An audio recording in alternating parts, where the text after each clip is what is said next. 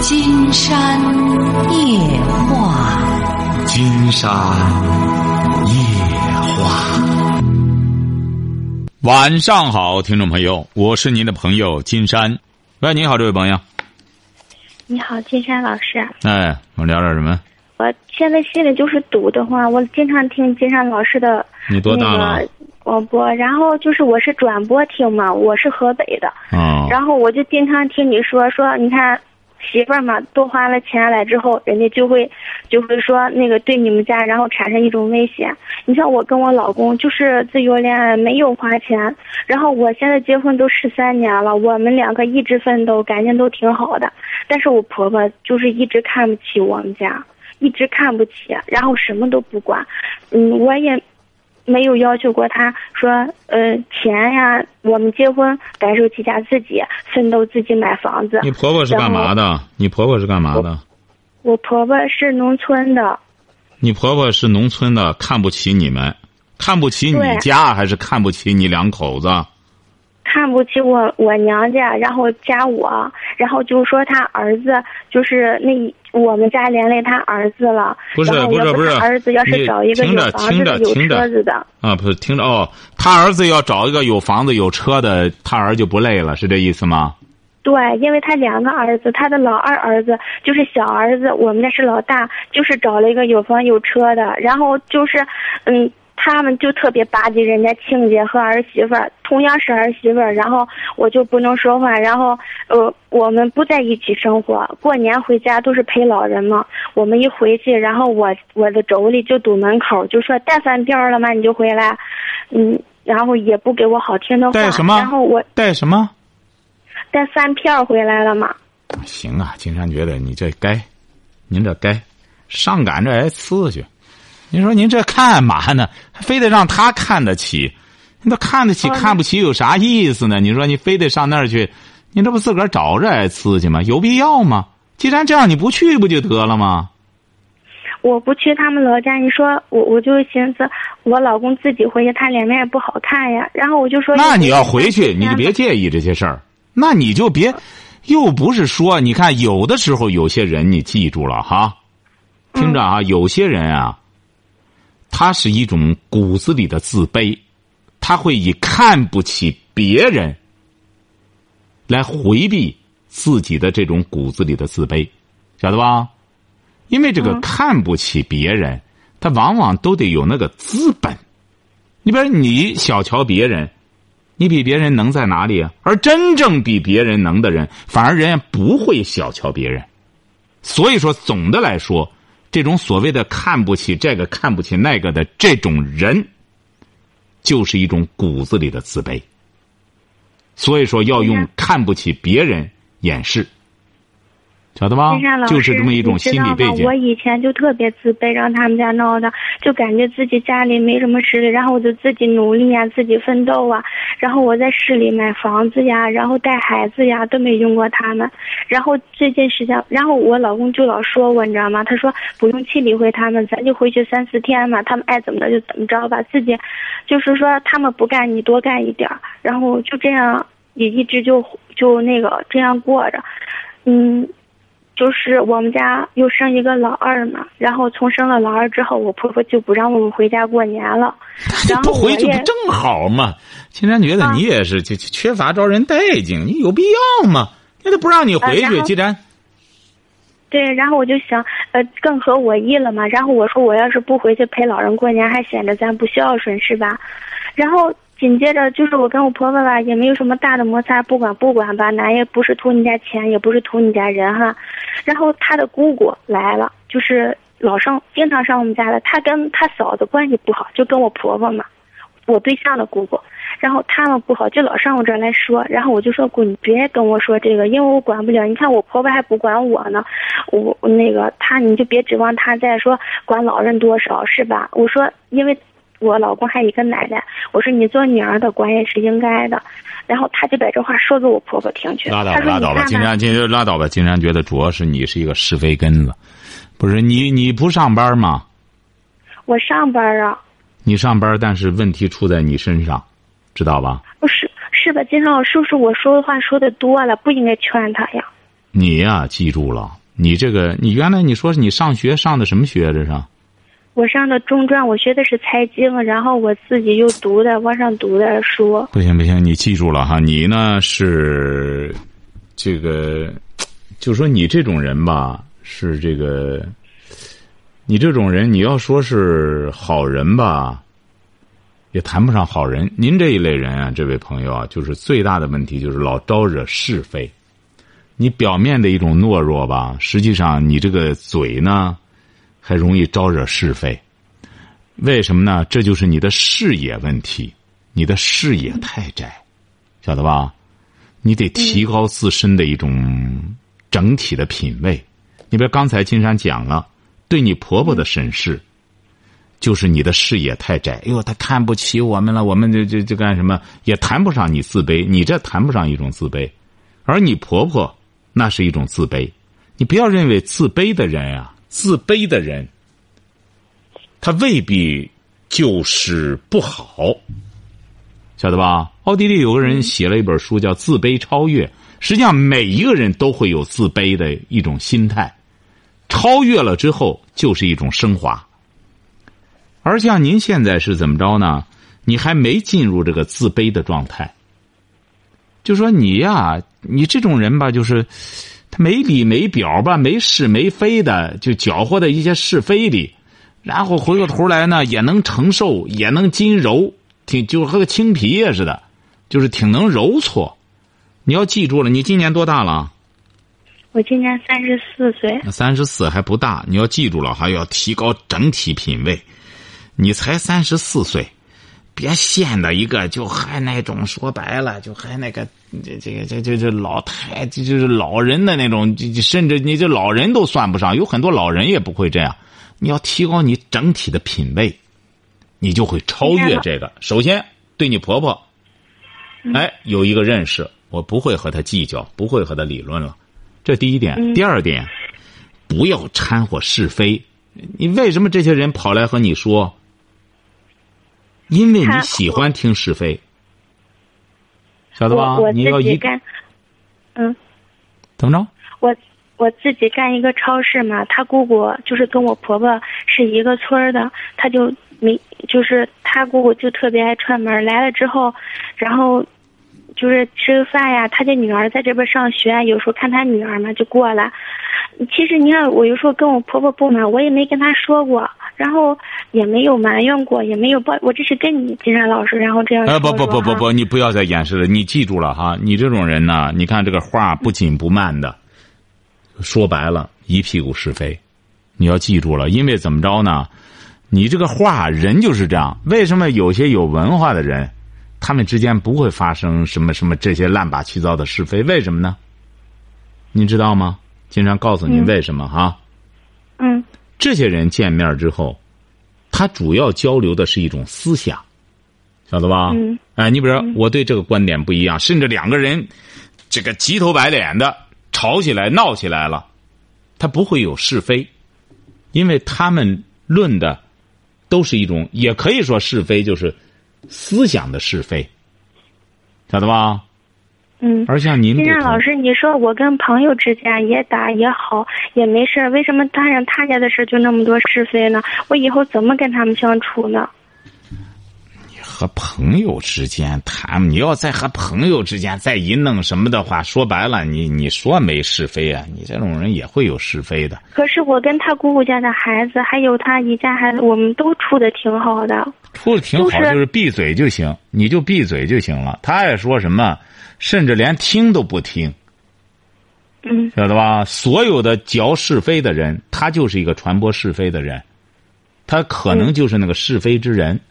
有些人吧，挺爱听是非，哎，觉得听着别人的是非挺热闹。哎，他和谁干起来了？他觉得啊，自个儿占便宜了。我听别人怎么这这闹腾，怎么干什么？哎，你爱听，慢慢的就把你装进来，晓得吧？嗯。所以说。这个什么叫一个人的素质和品味？就是这是非我都不听，晓得吧？嗯。哎，这是非我压根儿不听。你知道了是非，你就会被是非牵扯进去，晓得吧？嗯。你比如说，就和有一部电视剧叫《岁月》，是那个胡军演的，他也没在好多地儿也没演，就是他就谈到里边的一个一个一个挺清高的知识分子，他一直呢就很清高。呃，管后来局里就让他管资料，在个卫生局里头，他本来是个业务挺好的，整天清高清高的，后来管资料，结果是有一帮人要给局长提意见。你说你连听都不听吧，他又听又看那些材料，最终，你看被撞到是非里去了。如果他连听都不听，连看都不看的话，那就没这些事儿，晓得吧？嗯。哎，那个，你看我们家老二吧，一周快两周了，他姑姑就来说：“你把他弄老家去吧。”我说：“不弄去，我自己就能带。”嗯，这话没错吧？可是到我婆婆那就说了，人家不让你看孩子。嗯，我我就说我没说，我说我就说我自己能带呀。那就说了又怎么着呢？你看你你又这么懦弱，你看刚才金山就说的就挺干什么吧？你看一下子就说到你骨子里去，你又这么懦弱。承受能力又这么差，反过来不就是不用他看吗？那又怎么着呢？我感觉自己，我老怕他们这个不乐意啊，那个生气。你为什么怕呢？你为什么怕呢？因为你心虚，所以说还是刚才金山，还是刚才金山给您说的哈。你才三十四岁，你要真正改变的话，一个是多看书、多学习，整体上来提高自己。这个你学个会计，学个什么东西，这些东西有的时候和素质没关系。整体的素质，要通过阅读，通过看一些有思想性的东西，来提升自己，晓得吧？哎。哎，你不能光在这学会计，光算个账，那不行。你得要从整体上提升自己，这样你就会有新的视野，你的视野整个就会开阔，整个这个品味就会提高，自然乱八七糟的事儿就不找你了。晓得吧？嗯，我明白了，金山老师。好嘞，祝你幸福。还有一个事儿，金山老师，就是我们家老大嘛，然后上该上升初一了。我经常听你广播，不是不让他接触这个电脑吗？然后就不让他玩游戏，可是他就感觉这个游戏特别神秘。我我，他上学校的时候，同学们不也在玩游戏吗？回来他就跟我说：“妈妈，你看人他们都玩，我就玩半个小时就学习。”我说：“不行。”然后他现在升初一了，就有点跟我以前他听话呀，现在就开始跟我作对，就是你不让我看玩会儿游戏，我就不写作业，我就不上辅导班，他就这样。那就不上了，那不上了，不愿干什么干活去吧，很简单嘛。不愿上干活去，自个儿挣钱，自个儿买电脑去。他就他，他就宁可搬货，他也不去上辅导班。宁可干嘛？我不干干超市嘛。他他不是不学习嘛？我说不学习，这样吧，你要不就看你弟弟，要不你就给妈妈理理货吧。他宁可就是说搬货理货，他也不去，就是说那个我就去上辅导班吧。他不，他其实他就是跟我在作对，我知道。不行，你这个人啊，你看了吗？这位这位小姐，你这个人的整体的一种东西会影响你的整个生活。尽管你刚才说和别人怎么着没是非，你绝对和别人也会有是非的。你看，你和你孩子也是这样，你这个人啊，最大的问题就是一开始经常给您说的，你没有个原则底线，你没有是非标准，晓得吧？你没有是非标准。我就说，我我有时候也让他听你的广播，他就说，我说你要不你给金山老师打电话，他说我知道金山老师打电话肯定是不会让我玩的。我说那你明白，我们都是为你好呀。嗯，那干嘛？我说让他给你打电话。不是不是不是不是不是这个过去了啊！那既然是我不让他玩的啊，为他好怎么着了？那这个事儿这不是既然是都是这样了，那又怎么着呢？那就不能玩这不很简单吗？可是我就我我现在就是考虑什么？他就是每天跟同学们上辅导班，也是讨论洛克呀，也是讨论这个。回来就跟我说：“妈妈，人家的精灵都一百级了。”然后有的时候我就您这个孩子打住吧，您这个孩子，你听金山的节目呢？金山本身在节目里就说不让上辅导班，你还上辅导班呢？上着学好好的，上什么辅导班啊？这上辅导班的说白了，有些孩子凑一块光玩因为人辅导班又不管他的成绩，上辅导班就是去玩去。很多父母说白了，就是拿钱买一个买一个安心。就觉得我给孩子，我给你花钱了，我给你买，我给你弄辅导班了。你很多你就这类的父母，很简单，回来之后做作业那个、预习功课。他你要不愿意上就别上了，干活哎，干活呢就不是光理货了，整个活一系列全下来，那就意味着你孩子就是干活的，也干活也可以。这个人学习啊，今天不是讲了吗？一个是学校，一个是社会，也可以在社会上学。成龙不就是在社会上学的吗？没上什么学，拿着皮肉学。他上小学的时候没上辅导班，因为他要进初一嘛。我跟他们班主任沟通，班主任说升初一科目多了，最好让他跟初一接上轨，他上上上班的时候他能适应的快一点。哎呀不行啊，这位小姐，我就给他最报大的问题，像像您这种朋友啊，慢条斯理的可肉了。金山觉得刚才给您说了，你也你也听金山的节目了。总的来说，金山觉得你整体的品味得提升。你要整体的品味不提升的话，你整个家庭的品味提升不了。这个母亲啊，这个妻子啊，决定着是最最短的那块木板。你要让金山这样给您说，说不清楚，因为太肉。这个事儿吧，就是你整体的问题都是出在这上面，都是在一个很低水平的一个状态。金山已经讲过了，不要上辅导班儿不上辅导班儿怎么办呢？就按照金山选择上说的，做作业回来，然后预习第二天的功课。嗯如果要是作业做不完，那是不行的。嗯那么爸妈挣钱养你吃养你喝，那我要是呃俩月不开公司，咱家没吃的没喝的，可以吗？那是不行的。那你要上学，就得完成这个作业，完不成作业不能睡觉。完成了作业得预习第二天的功课，不预习功课，第二天去上课意义不大，他听不懂。再回来做作业特别吃力。不用上辅导班上辅导班很多辅导班是瞎耽误功夫的，这种小灶没必要开，因为我们每个人正常吃饭在吃什么小灶，这不很简单吗？嗯哎，这个小灶往往都是病人，他没辙了，开小灶。你说他正常的一个孩子，你说这些毛病，你一边都给他这样弄着，你让金山怎么给你弄啊？这这弄的这一大堆毛病。你像你现在上一屁股是非，孩子教育问题也是存在的这么些问题。电脑游戏就很简单，就不准玩儿这就家里的规矩。还有吸毒的呢，吸毒的神奇吧？吸毒的，你看在小说里描绘的，哎呦，云里雾里的，整个就是没有那么舒坦的，怎么着？那是不是都去尝试一下，让孩子嗯晓得吧？哎行，每个家你要没有家规的话，金山就没法和您谈了。这位这位朋友，您说一个国家没有法律，还谈什么？他能不乱成一锅粥吗？晓得吧？得想想建家规，嗯，好不好？行。嗯好嘞，好，再见啊。好嘞再见哎好嘞，哎好，嗯好。喂，你好，这位朋友，哎，你好，金山老师。那我们聊点什么？那个，我想咨询你一下一个关于我们家现在房产纠纷的问题。关于哪里？你家房产纠纷啊？啊，对，就是，嗯，我跟您先简单说一下这个事情的大概吧。说吧。就是二零一四年，也就七月三十一号的时候吧，我妈妈和我，我们俩通过中介吧，就是购买了一套价值一百零五万的房产。当时我们付这个中介第一笔钱的时候，就是说我们没有看这个原房主的这个房产证，因为那天正好是晚上的时候。然后结果第二天早上我们在交第二笔钱的时候吧，然后中介就给我们看了他们这个房房产证，然后我们就发现这个房产证上吧写的这个房产证是有抵押贷款。但是当时呢，有这个抵押贷款的时候，这个这个就是跟我们签合同这个人吧，他也说就是说没有关系，因为说这点钱也嗯无所谓对他们来说。他说我们约定的是十月二十号，然后就是过户的时候，他说我肯定能把这笔钱给还上，因为我们是做生意的，说这钱不算什么。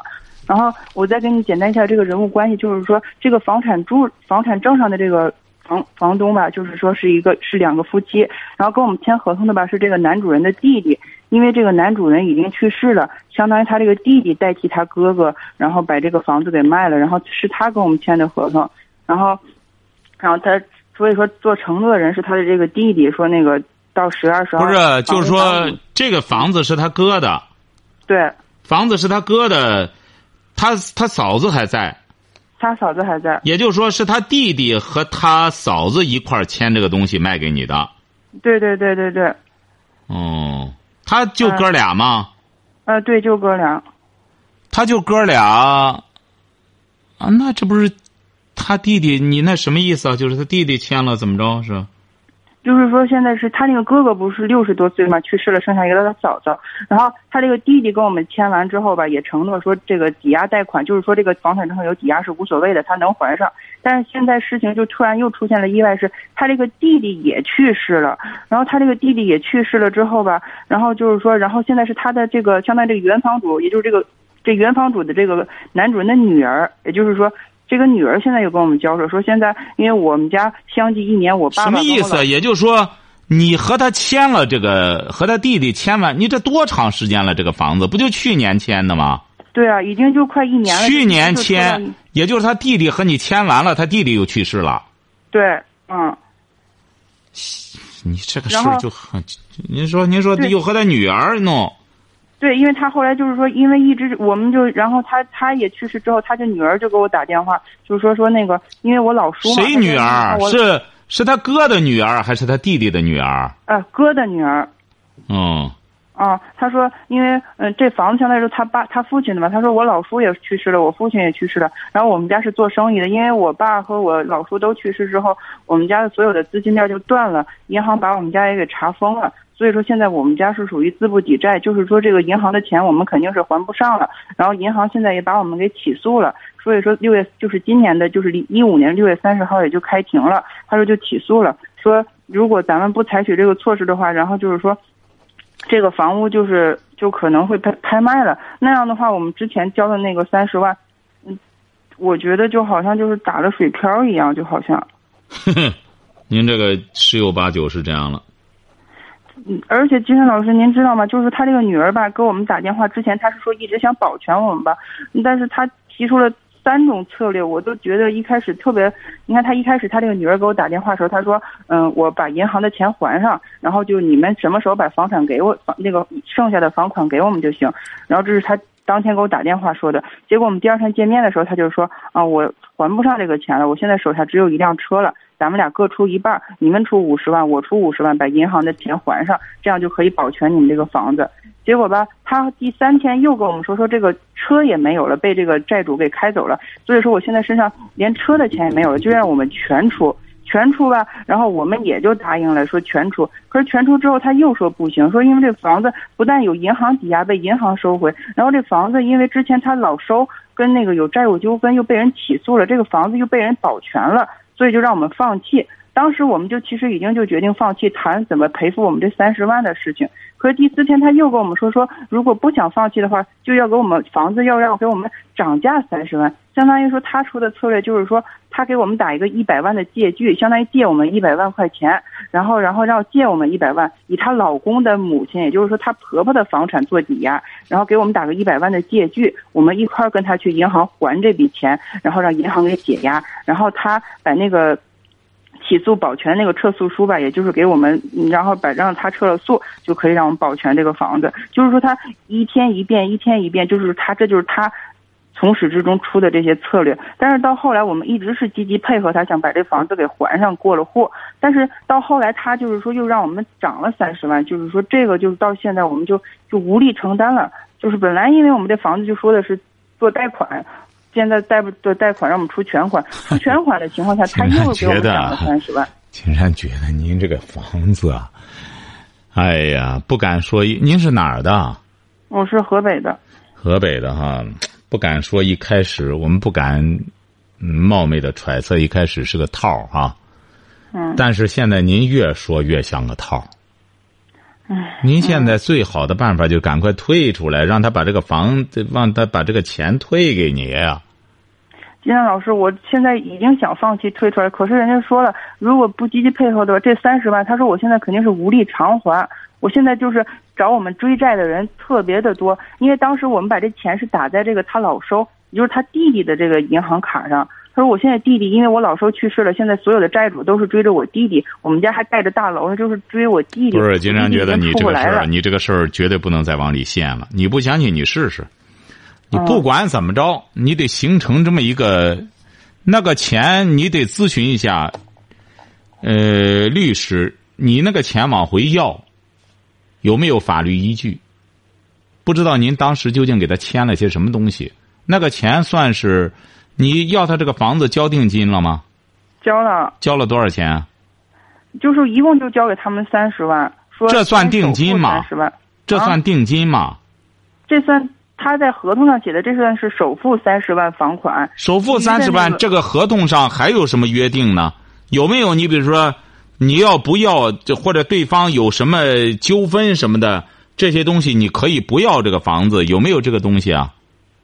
当时合同上写的是我们首付三十万，其他的就是说贷款。如果因为对方的原因保证，就是说房子不能就是顺利过户的话，对方是承担一切责任。可是现在跟我们签合同的这个对方他也去世了，不是，他和你签的时候，他这个这个房子，他那个，就是说他嫂子没在上面签字什么的吗？嗯，他嫂子在上面签字摁了手印了。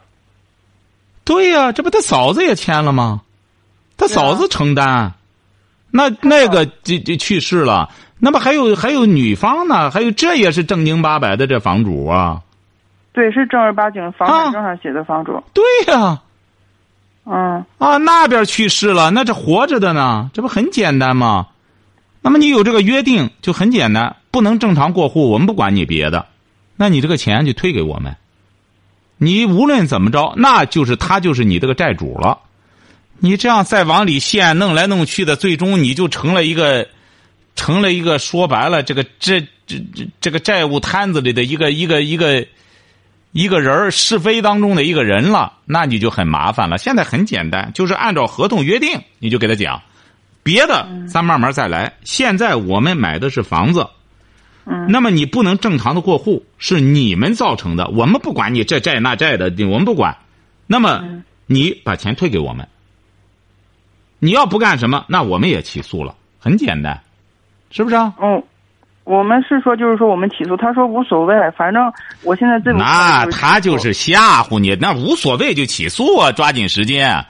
你人家能用法律来保护自己的什么？他现在在不断的、不断的去去呃去和人家打官司，满足人家那些起诉他的人。那现在回过头来，你就觉得哎呦起诉没用，那你不起诉了，你就更没用了。嗯，哎金山老师，我知道现在在走起诉这条路，可是金山老师，你说我们起诉谁？是不是应该乱中介一起起诉？我们这算不算就是被诈骗了呀？也不能说，你说那个人，他他这个东西，对方那个弟弟，这一年之内多大岁数啊？他的哥哥是六十多岁，他弟弟是五十多岁，一年之内他们兄弟相继都去世了。那他弟弟是因为什么去世了？这一年和你签合同还好好的，对，就前几天还好好的，还说等我们七月份银行下来贷款还你这七十多万根本不算钱，然后就突然间说是脑脑脑出血还是什么，就突然间就去世了。有死亡证明吗？嗯，哎呀，我们倒是没看过死亡证明，但是就是据他说，就是说就是是去世了，而且我们也去银行打听过，就是银行说他确实是这个银行这个工作人员也说，他说前两天我们还给他打过电话说，你要是再不还我们银行这笔钱，我们就起诉。他说我过两天肯定能还，结果银行再打的时候，银行也。这个工作人员也说他去世了，说他是做生意的人愁死的，什么去世的。那你得要死亡证明啊！你得他得有死亡证明啊！这个东西光说去世了，他欠一屁股债，这玩意儿这这你一干什么之后，你这个东西啊，你金山觉得你得这样哈，你找个律师正经八百的律师，然后呢和你研讨一下怎么起诉，诉谁这些东西啊，你去研究这个吧。金山觉得你这满脑子和浆糊似的，你这样弄的话，这位女士，你弄来弄去的，你会被别人画着圈儿，你光往里进。你就按照一开始那个合同，不要扯别的，就按照那个合同。这个合同履行完了，咱再谈别的，咋的吧？嗯，你这个合同你不诚信，说好了，因为你的原因不能过户，那么你承担所有责任。你回过头去，你家怎么着？这这资不抵债了，干着你这这这这，这而且又不是现在刚发生这事儿。你这个合同你不能兑现的话，我再和你签合同有什么意义啊？很简单，先兑现这个合同，哪怕再往后我买你这个房子，我甚至和你签别的，一百万我可以给你拿，我有这个钱，但是先兑现这个合同，你把这三十万先退给我，先表现你的诚信，晓得吧？嗯哎，找个律师问问这个诉讼怎么弄，然后再和他谈这个事儿。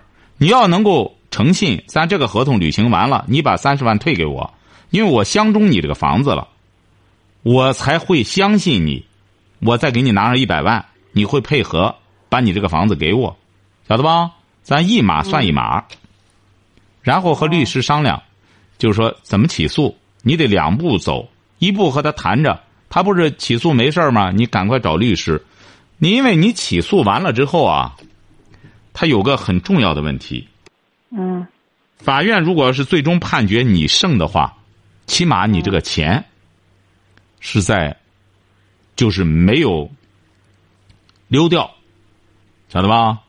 嗯没打水漂，它起码形成了这么一个债务关系。你如果要不起诉的话，你这个钱一直在两可当中，没有法律依据。你说他欠你的怎么怎么的，再弄弄合同，再弄弄以后再这这过期什么玩意儿，这事儿就多了去了，晓得吧？嗯。金山老师，现在我们就很紧迫，因为银行六月三十号已经开庭起诉了，我们的房子马上就要被拍卖查封了。那不是你的房子，你太搞笑了。这种房子根本不能卖，这种房子他没有权利卖了，已经。为什么人家现在买房子？很多有经验的朋友买房子，金山早给很多朋友说过了，你一定要先到房管局去查。房管局一般情况下，他会有这个底儿。法院或者给他们打过招呼没打过招呼，这些东西现在房管局都是可以查的。嗯哎，你这个房子显然已经保全了，他这个案子已经这么长时间了。如果要是真是老二去世的话，显然也是急的，像银行说的愁的。那一干什么了？这是这这压力相当大的。所以说，在这种情况下，你呢也别掺和人家的家务事儿，很简单，就给对方说这个事儿。实在不行，或者说你算借我的钱，咱要不打官司，怎么着？借我的钱定好了什么时间还我，也可以。咱尽可能别在法庭上见，咱形成一个债务关系。这个这个这个合同咱干什么了？然后你借我三十万，你大约在多长时间内还我？得这样。你仗义一点，你现在对方都在家里，你看又有人去世了，干什么情况下，你可以和对方协商，要不然就是你借了我三十万，那个这个钱你几个月之内还我，我帮你这个忙，这样，晓得吧？哦，他一开始倒是说了，他说如果你们不配合的话，我也无所谓，我就破罐子破摔，我就让银行拍卖，大不了我给你打个三十万的借条，但是什么时候还我就没就没就无限期了。那你就没关系，他没没限期，他只要给你弄了三十万的借条，你看他这都是给你假设的，只要弄了三十万的借条，你就可以拿着借条去起诉他。嗯哎，你要没有这个借条，你慢慢弄弄之后，你这个官司越弄越复杂，最终这房子怎么着，这个那个的，这再有个中介在里头瞎掺和，你这个钱就很难往回要了，晓得吧？他在最终再扯上中介什么的，你找个律师和对方商量，怎么写这个诉状，恐怕你得抓紧时间办了，好吧？嗯好嘞，再见啊。嗯。嗯。好，今天晚上金山就和朋友们聊到这儿。